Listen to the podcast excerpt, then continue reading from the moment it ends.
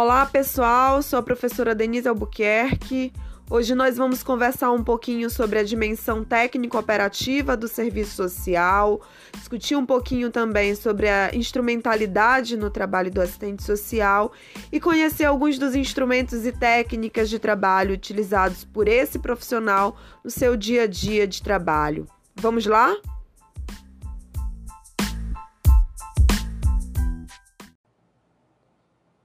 Bom, nós vamos começar essa discussão de hoje compreendendo o serviço social como uma totalidade, né, constituída aí por várias totalidades menores, ou seja, as dimensões que compõem o serviço social, elas se auto-implicam e se auto-explicam.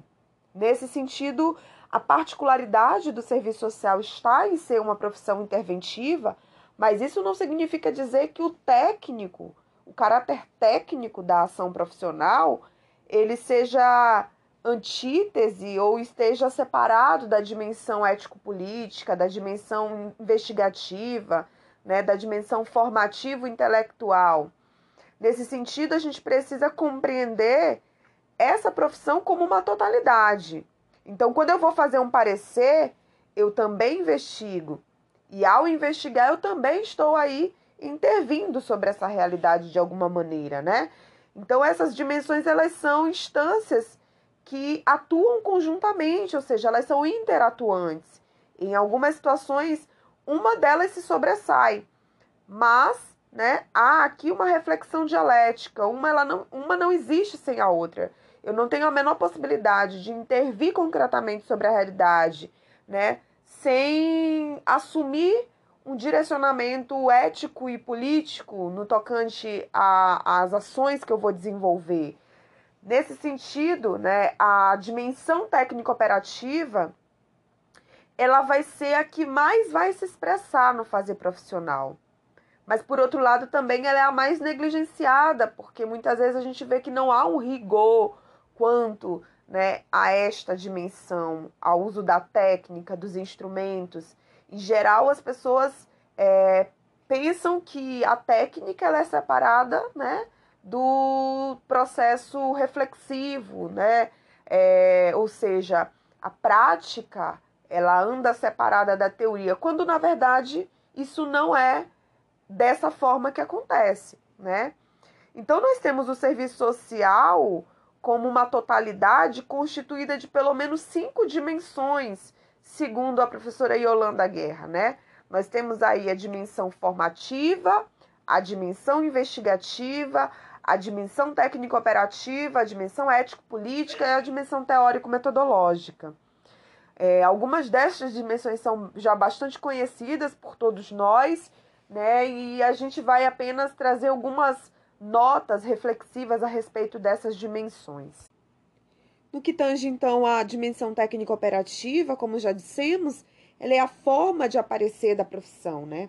Ela é a forma pela qual a profissão é conhecida e reconhecida, né? Então, aquilo que nós fazemos acaba sendo a marca da nossa profissão. Então, muitas vezes, para os usuários, para os outros profissionais, né?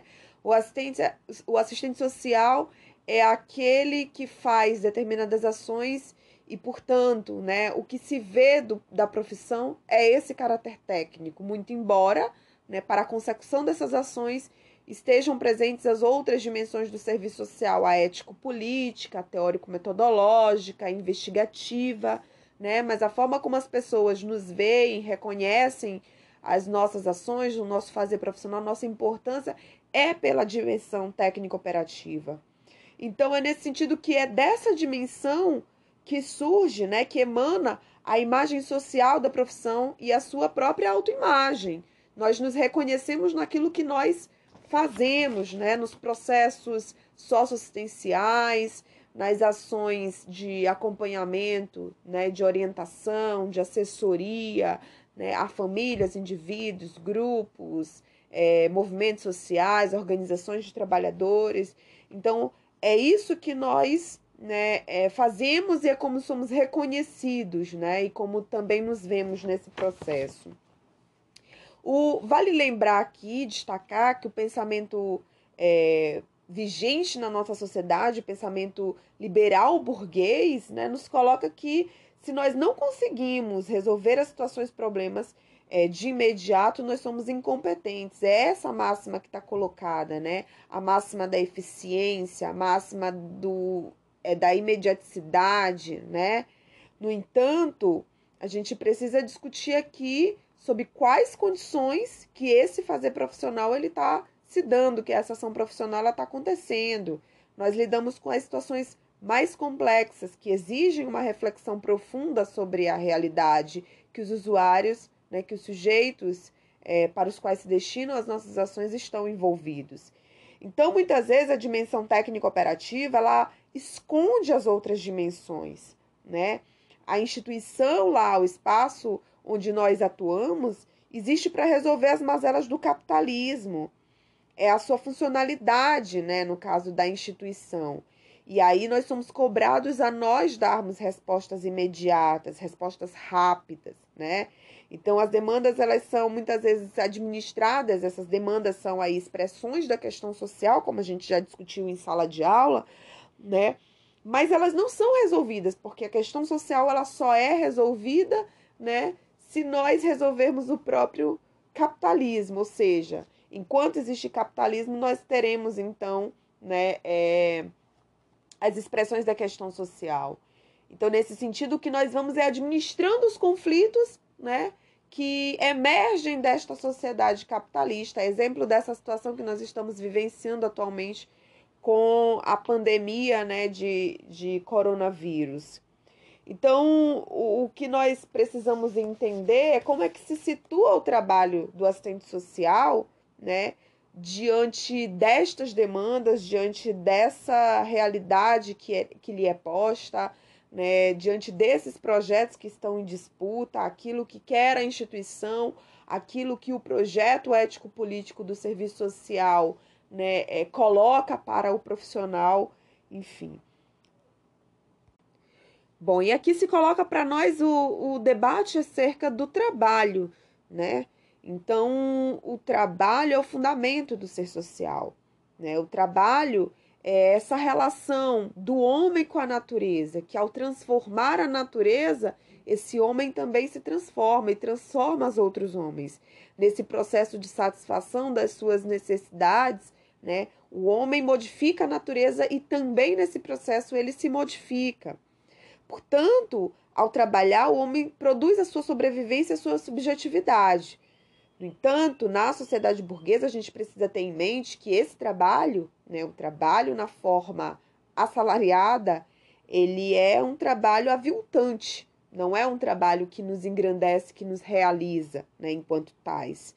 Então, o trabalho, na verdade, ele contém em si determinações que são materiais e que são ideais, as quais não incorporam não apenas o como fazer, mas aí também o porquê fazer, o para quê, quando e onde fazer. Ou seja, nós temos também colocado nesse trabalho as intencionalidades das ações humanas. E esse debate para nós do serviço social é fundamental, porque não se trata apenas das ações que nós vamos desenvolver, mas das finalidades que nós, enquanto profissionais, sujeitos dessa ação profissional, e também nós, enquanto profissão, nos colocamos.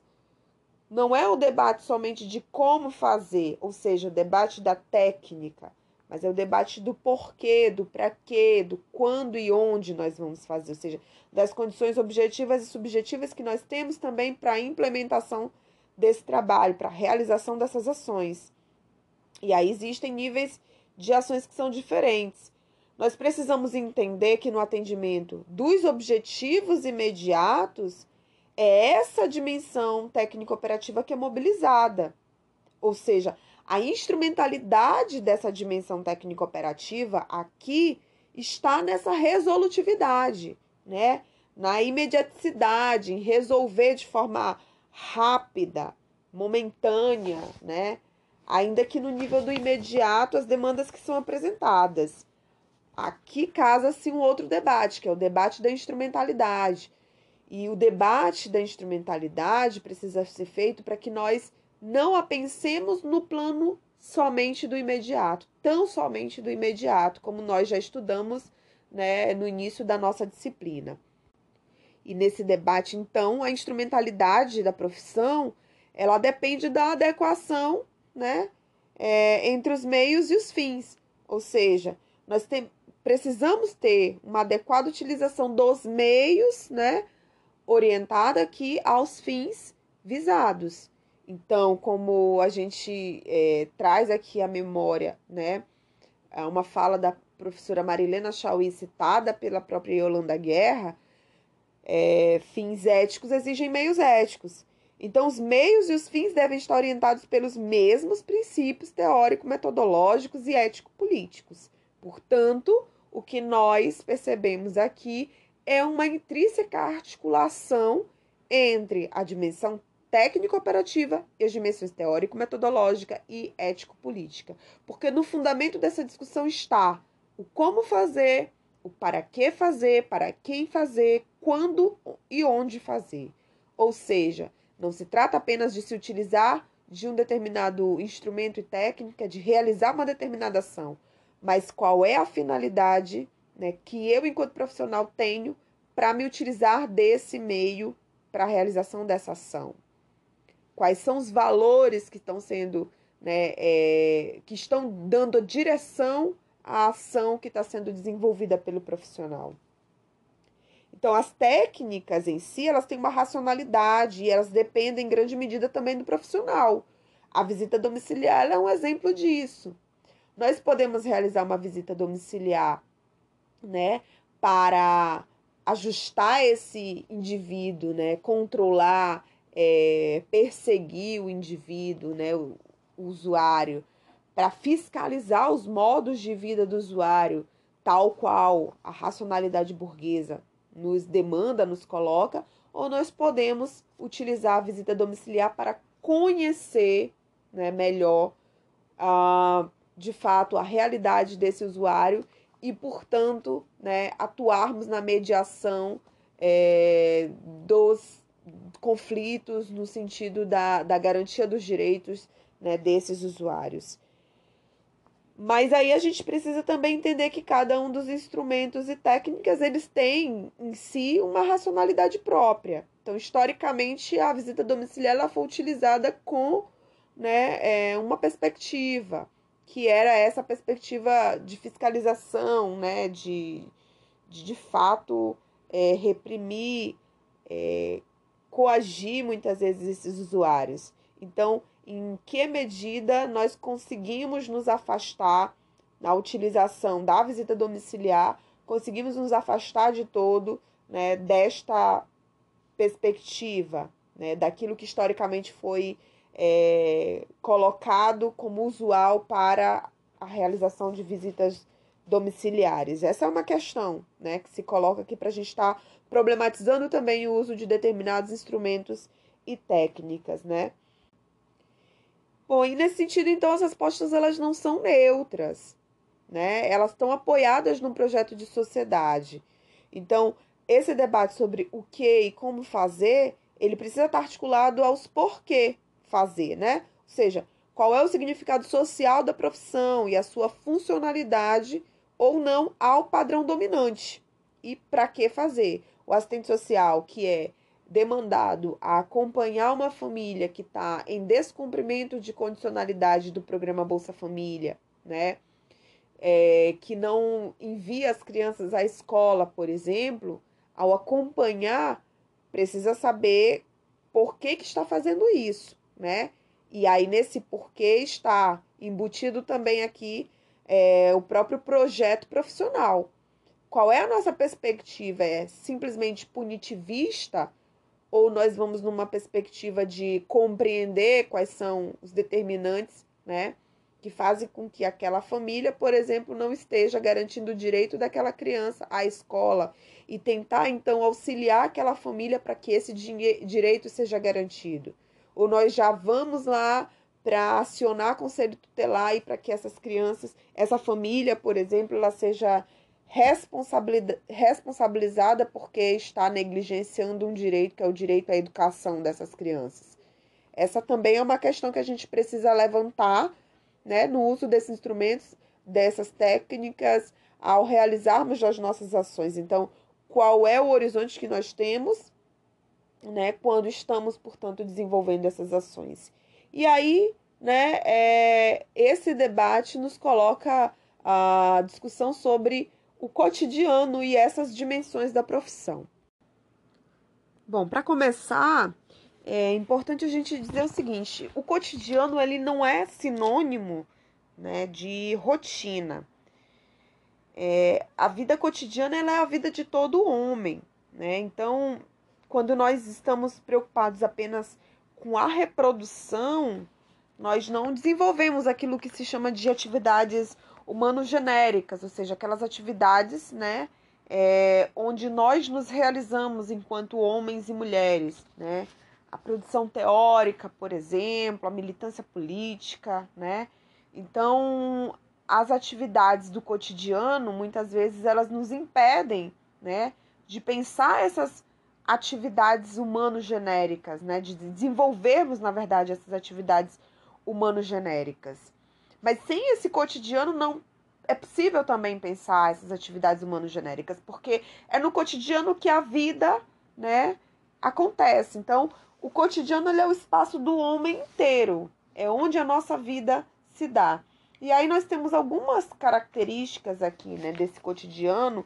E por que, que é importante a gente pensar esse cotidiano? Porque nós também, né, na nossa intervenção profissional, realizaremos as nossas ações nesse cotidiano, que digo novamente, não é sinônimo aqui de rotina, né? Nessa nesse sentido do que nós estamos pensando aqui o cotidiano, né?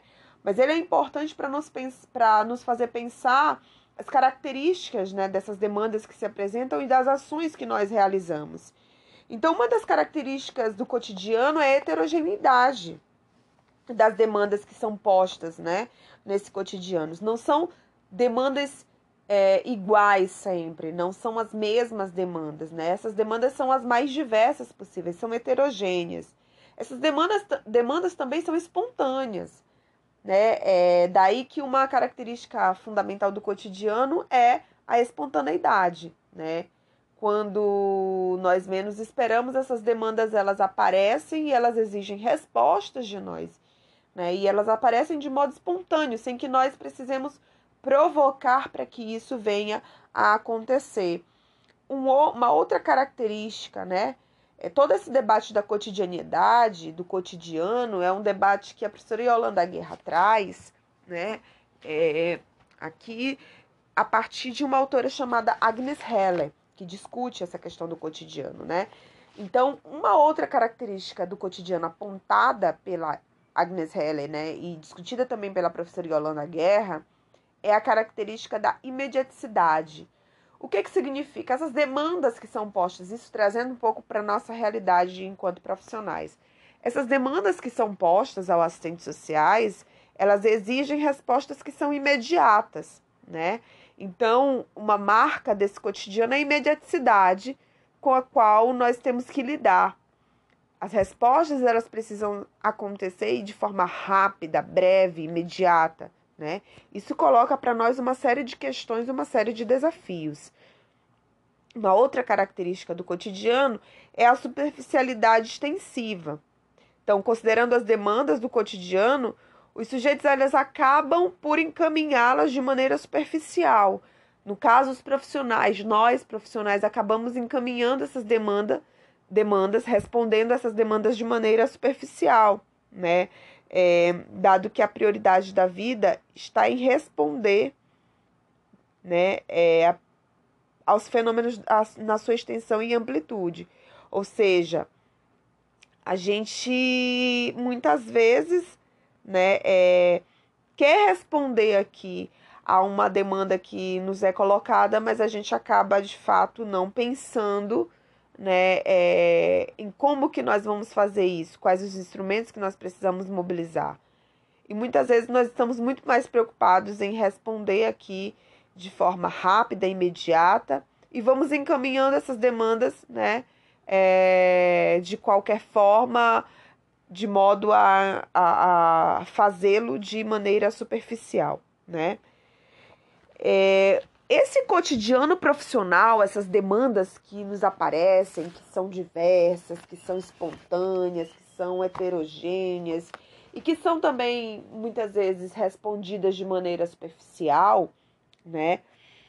É, elas se dão dessa forma e muitas vezes nesse cotidiano a gente não consegue perceber as demais dimensões da profissão, ou seja, acabamos por é, utilizarmos de procedimentos de ultrageneralização.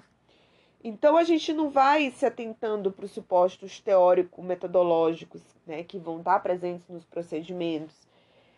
Então a gente vai se preocupando em fazer, mas não vai pensando de fato com que método, com que teoria, né, com que valores essas ações vão estar aqui acontecendo, né?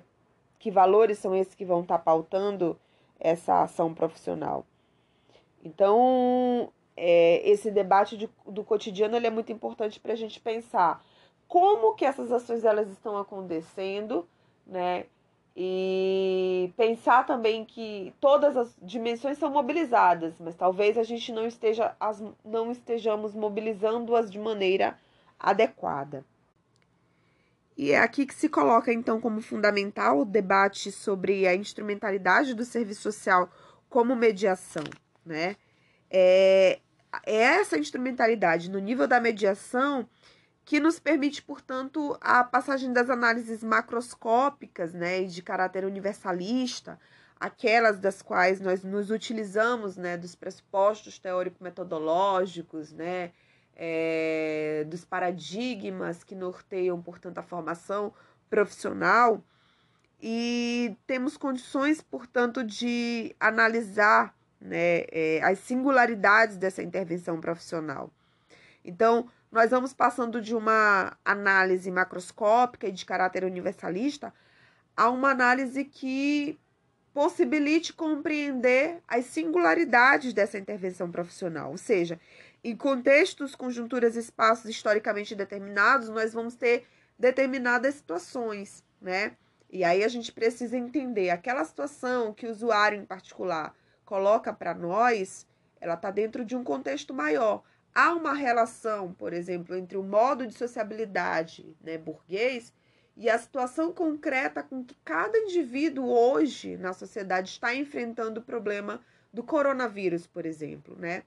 quando a gente discute hoje é, as condições para que as pessoas elas estejam em isolamento ou a própria situação de pandemia dos sistemas de saúde não darem conta, no final das contas a gente tem que pensar, bom, o que, que é esse modo de sociabilidade burguês, né, que nós temos, que muitas vezes privilegia, né, os lucros em detrimento da vida, privilegia os interesses econômicos, né? E aí, econômicos não da grande maioria da população, mas de pouquíssimos grupos, né? De pouquíssimos é, bilionários que temos pelo mundo, né? Dos bancos que muito lucram todos os anos, né? Então, os interesses desses grupos financeiros é, milionários, bilionários, muitas vezes no capitalismo, na verdade, são privilegiados em detrimento né, é, dos interesses da maioria da população, dos interesses né, de se ter uma renda básica que possibilite as pessoas a ficarem nesse momento, por exemplo, em isolamento social, dos interesses né, de saúde da população, né, de distribuição de bens de consumo que possibilitem a higienização né, nas, das pessoas, né, como forma de prevenção da Covid-19. Então, é, pensar a realidade concreta em que cada indivíduo está é, situado hoje, né, e que se coloca para nós no dia a dia profissional, é pensar a relação dessa situação microscópica, singular, né, com as análises macroscópicas e universalizantes que dizem respeito à própria sociedade burguesa. Né? Então, isso é importante porque sem isso a gente não consegue, de fato, intervir sobre esses processos concretos, né? sobre essas demandas concretas que se apresentam no cotidiano para nós, enquanto assistentes sociais. Portanto, a instrumentalidade ela é essa categoria né, reflexiva, capaz de apontar as diversas formas de inserção da profissão nos espaços socioocupacionais. É através dessa categoria, da categoria da instrumentalidade, que nós conseguimos efetivamente é, identificar né, como que vamos intervir nesses espaços socioocupacionais né, com que meios, com que finalidades, e aí se coloca para nós nesse sentido o debate também sobre os instrumentos, né? Os instrumentos jurídicos, é, aqueles que balizam as nossas ações, aqueles que balizam o rol dos direitos sociais, das políticas públicas, das políticas sociais, né? Então, a lei de regulamentação da profissão, o código de ética profissional, mas também Estatuto da Criança e do Adolescente, é, Lei Maria da Penha, Estatuto do Idoso, né, Política Nacional de Assistência Social, Lei Orgânica da Saúde e muitos outros instrumentos jurídicos normativos né, com os quais nós vamos trabalhar. Os fundamentos, instrumentos teóricos que nos possibilitem fazer essa análise né, é, mais profunda dessas realidades os instrumentos políticos que balizam também as nossas ações, ou seja, quais são né, os valores éticos, qual é a direção política que nós imprimimos nas ações que desenvolvemos junto a esses usuários, e os instrumentos que são técnicos também, né? É, quais são as ações concretas e que tipos de instrumentos, né? Que meios nós vamos utilizar para a consecução dessas ações? Sejam os instrumentos diretos, né? Instrumentos por escrito, instrumentos diretos, né? É, enfim, uma visita domiciliar, uma entrevista, uma reunião, por aí vai, né? Então, tudo isso é muito importante para a consecução dessas ações. E aí nós temos também os procedimentos e as habilidades que são indispensáveis nesse processo, né? Que são, por exemplo, a pesquisa e análise permanente e sistemática que nós precisamos fazer na instituição, que deve estar relacionada à análise histórica da conjuntura, né, análise dos, dos análise dos aspectos estruturais e das determinações universais do capitalismo, aquilo que a gente acabava de falar, para a gente poder entender concretamente como é que nós vamos lidar nesse momento de pandemia, nós, assistentes sociais, né, que somos profissionais também muito importantes nessa conjuntura de socorro né, às populações mais vulneráveis, mais carentes, que vão precisar dos nossos serviços, seja no âmbito da saúde, seja no âmbito da assistência social, por exemplo, né? Para a gente entender essa situação, a gente precisa compreender a própria sociedade capitalista, né? Os fundamentos dessa sociedade capitalista, para a gente poder ter uma intervenção junto a estes indivíduos que vão necessitar dos serviços e benefícios, né, das políticas centrais de enfrentamento à Covid-19, né, que nesse caso são, por exemplo, a política de saúde e a política de assistência social, né.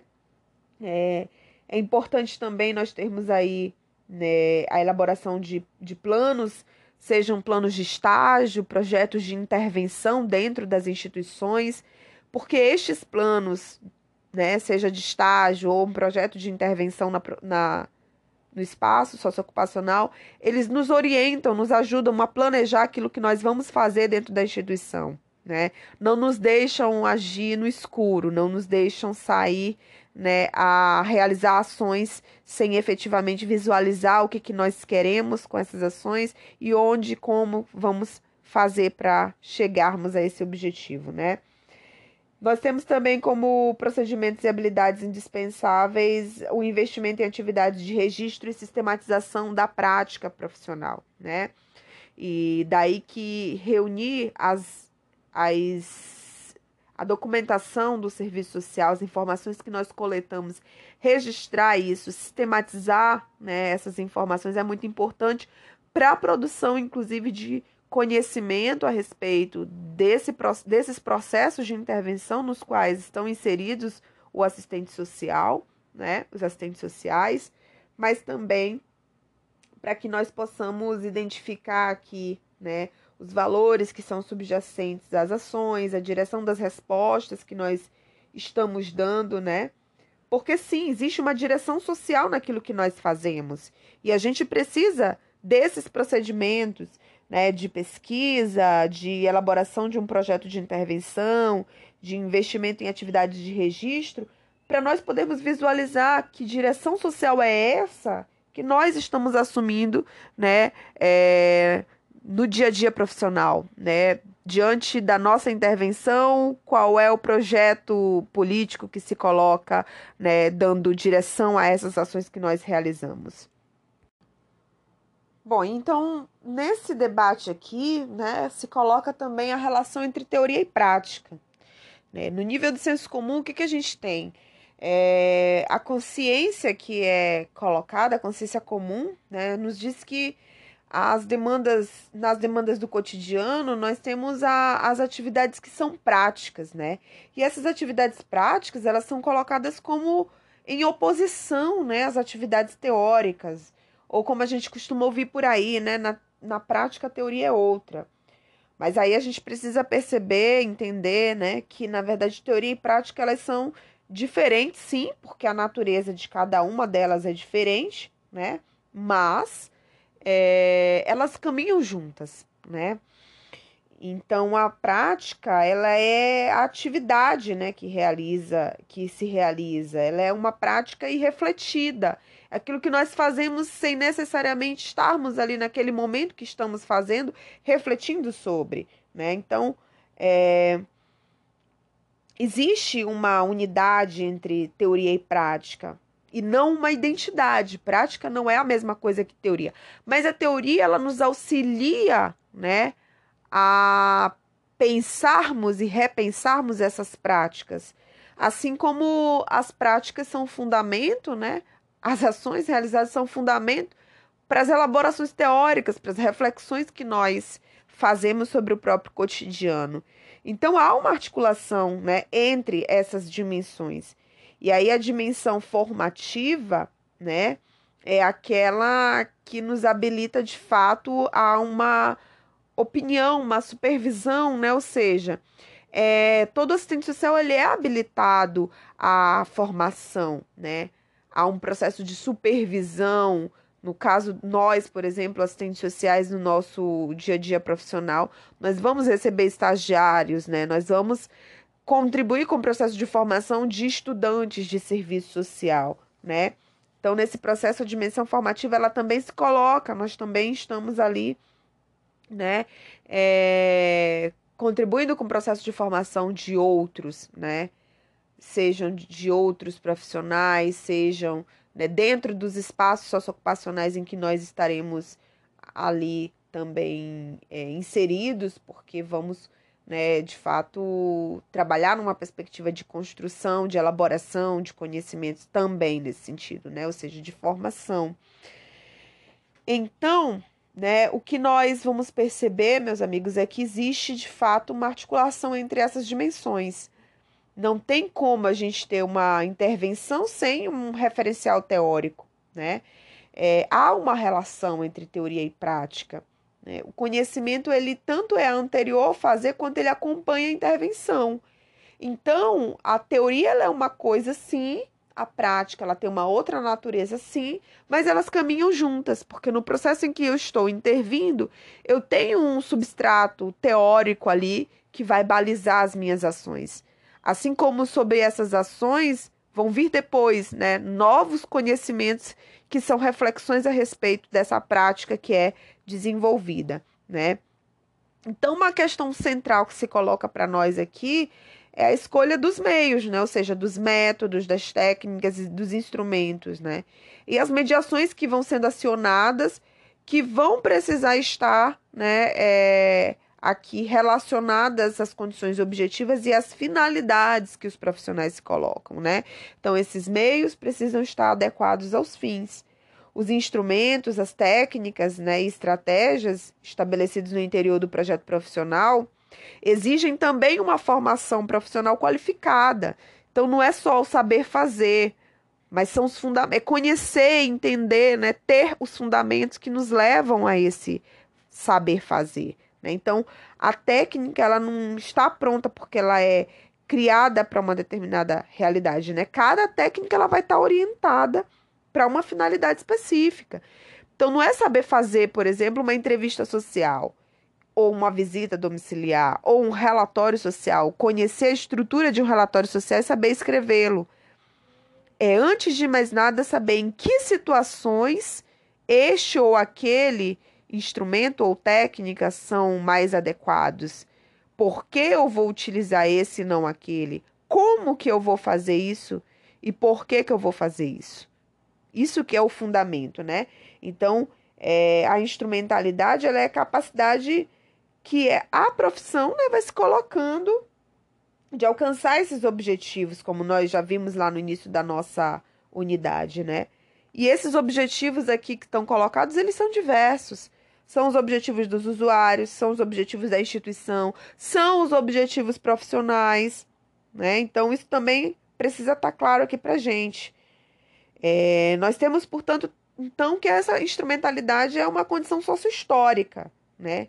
Que a profissão ela vai adquirindo ao longo do tempo ao concretizar os seus objetivos, ao alcançar objetivos. Portanto, para ter instrumentalidade, uma profissão ela precisa ter clareza dos fins, né?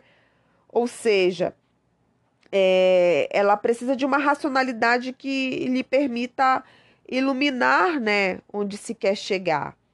Ela precisa saber quais são as finalidades, né, que nós nos colocamos. Estou falando enquanto profissão, né, enquanto serviço social. É, ou seja, saber aonde se quer chegar. Clareza dos fins é fundamental aqui nesse processo né, da instrumentalidade. É preciso também, tendo em vista isso, é preciso também mobilizar determinados meios. E aí a gente precisa saber quais meios são mais adequados para determinados fins. Não são quaisquer meios que servem né, a determinados fins. Também nesse sentido, para ter uma instrumentalidade, a profissão ela precisa de condições objetivas, né, para realizar os fins, os fins para que a sua prática ela aconteça, né? Então, é, essa prática, né, ela se dá sob determinadas condições, condições essas que são objetivas, né, é, em um determinado espaço ocupacional, com determinados recursos, né? Também condições que são subjetivas, aquilo que orienta efetivamente né, é, o, a profissão enquanto projeto político, os valores que orientam né, a profissão e o profissional. Então, tudo isso é muito importante, são sob essas condições que essa prática ela vai efetivamente acontecer, né? E para ir finalizando, então, é, essa discussão hoje, nós daremos continuidade né, nas próximas aulas, trazendo um pouco do debate sobre os instrumentos e técnicas, mais especificamente, mas eu destaco aqui, portanto, a formação, né? O processo formativo, a dimensão formativa como fundamental, né? É, nesse processo de intervenção do assistente social, né? Que articula, portanto, teoria e prática, né? Então, a formação ela é também um meio, né? ela é o projeto profissional se colocando aqui para o assistente social. Então, nós podemos ter uma formação orientada, né, efetivamente, pelo projeto ético-político é, do serviço social, nós podemos ter uma formação orientada pelo projeto burguês, por exemplo, pelo projeto dominante na sociedade. Né? Daí que a gente precisa ter uma, uma atenção especial a esses processos formativos. Né? Então, o, a formação como meio, ela é tanto uma formação teórica quanto também uma formação política. Né? E aí a gente precisa ter em vista que nós temos uma série de conhecimentos, né, de paradigmas que muitas vezes são mobilizados para a formação dos profissionais, não só dos assistentes sociais, mas que nem todo conhecimento nos possibilita desvelar a realidade tal qual como ela é, fazendo a crítica, inclusive, né? Então, por exemplo, um conhecimento ideologizante, um conhecimento né, é, pautado de fato no projeto de dominação burguês, né, para trazer os termos do, do Paulo Freire, né, uma educação bancária, uma educação tradicional, ela não consegue fazer a crítica da realidade, muito pelo contrário, né, ela serve para efetivamente né, é, garantir a reprodução desse modo de sociabilidade burguês. Né? Portanto, no debate sobre a formação do assistente social, é importante que a gente tenha em vista a necessidade do conhecimento crítico, né, como uma arma nossa, arma da crítica, né? Então, é esse conhecimento crítico que nos possibilita, portanto, né, que pode ser mobilizado, que deve ser mobilizado é, enquanto instrumento para uma análise da conjuntura, né? Então é a partir do momento que a gente consegue fazer a crítica, né, da própria sociedade burguesa e para isso nós precisamos de uma formação teórica, mas também uma formação política, né, que nós conseguimos, portanto, desvelar, né, é, todos os, os meandros aqui, né, do modo de produção capitalista e de reprodução social do capital e, portanto, termos uma, uma intervenção né, pautada aqui na crítica a esse modo de sociabilidade burguês e, portanto, alicerçado né, na, no projeto ético-político profissional, aqui articulado com um projeto é, de emancipação humana que tem a classe trabalhadora.